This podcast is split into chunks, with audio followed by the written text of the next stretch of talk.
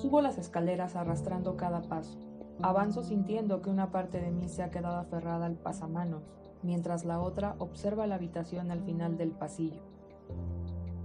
A través del cristal puedo verlo. Su piel está pálida y sus ojos cerrados.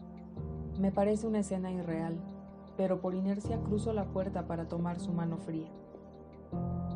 El bip, bip de las máquinas atrae mi atención y me hace recordar meses atrás cuando caminábamos de la mano haciendo planes, contando el pasado y trazando el futuro. No puedo olvidar nuestro primer café, la primera charla, el día que me besó y la noche que hicimos el amor. Todo se agolpa en mi pecho y me hace un nudo en la garganta.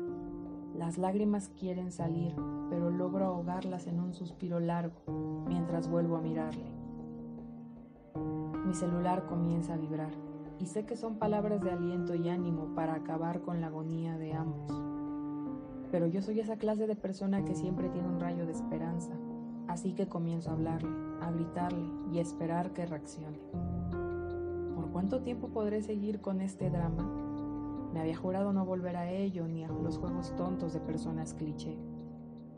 Ahora, ahí a su lado me doy cuenta de lo estúpida que he sido y lo absurdo que es creer que él va a reaccionar. Incluso antes de todo esto me dejó las cosas muy claras.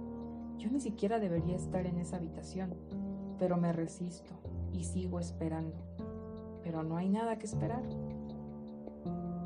Las máquinas vuelven a llamar mi atención y ahora me doy cuenta de que hasta que no paren de sonar yo no podré vivir en paz y él no podrá irse del todo. Somos un obstáculo, el uno para el otro.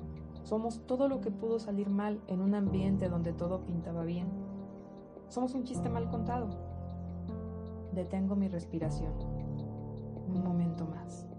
Pero ya no puedo esperar. Ya no puedo dejar esto en manos de alguien más. Exhalo y tomo la almohada del sillón mientras me acerco lentamente para ponerla en su rostro.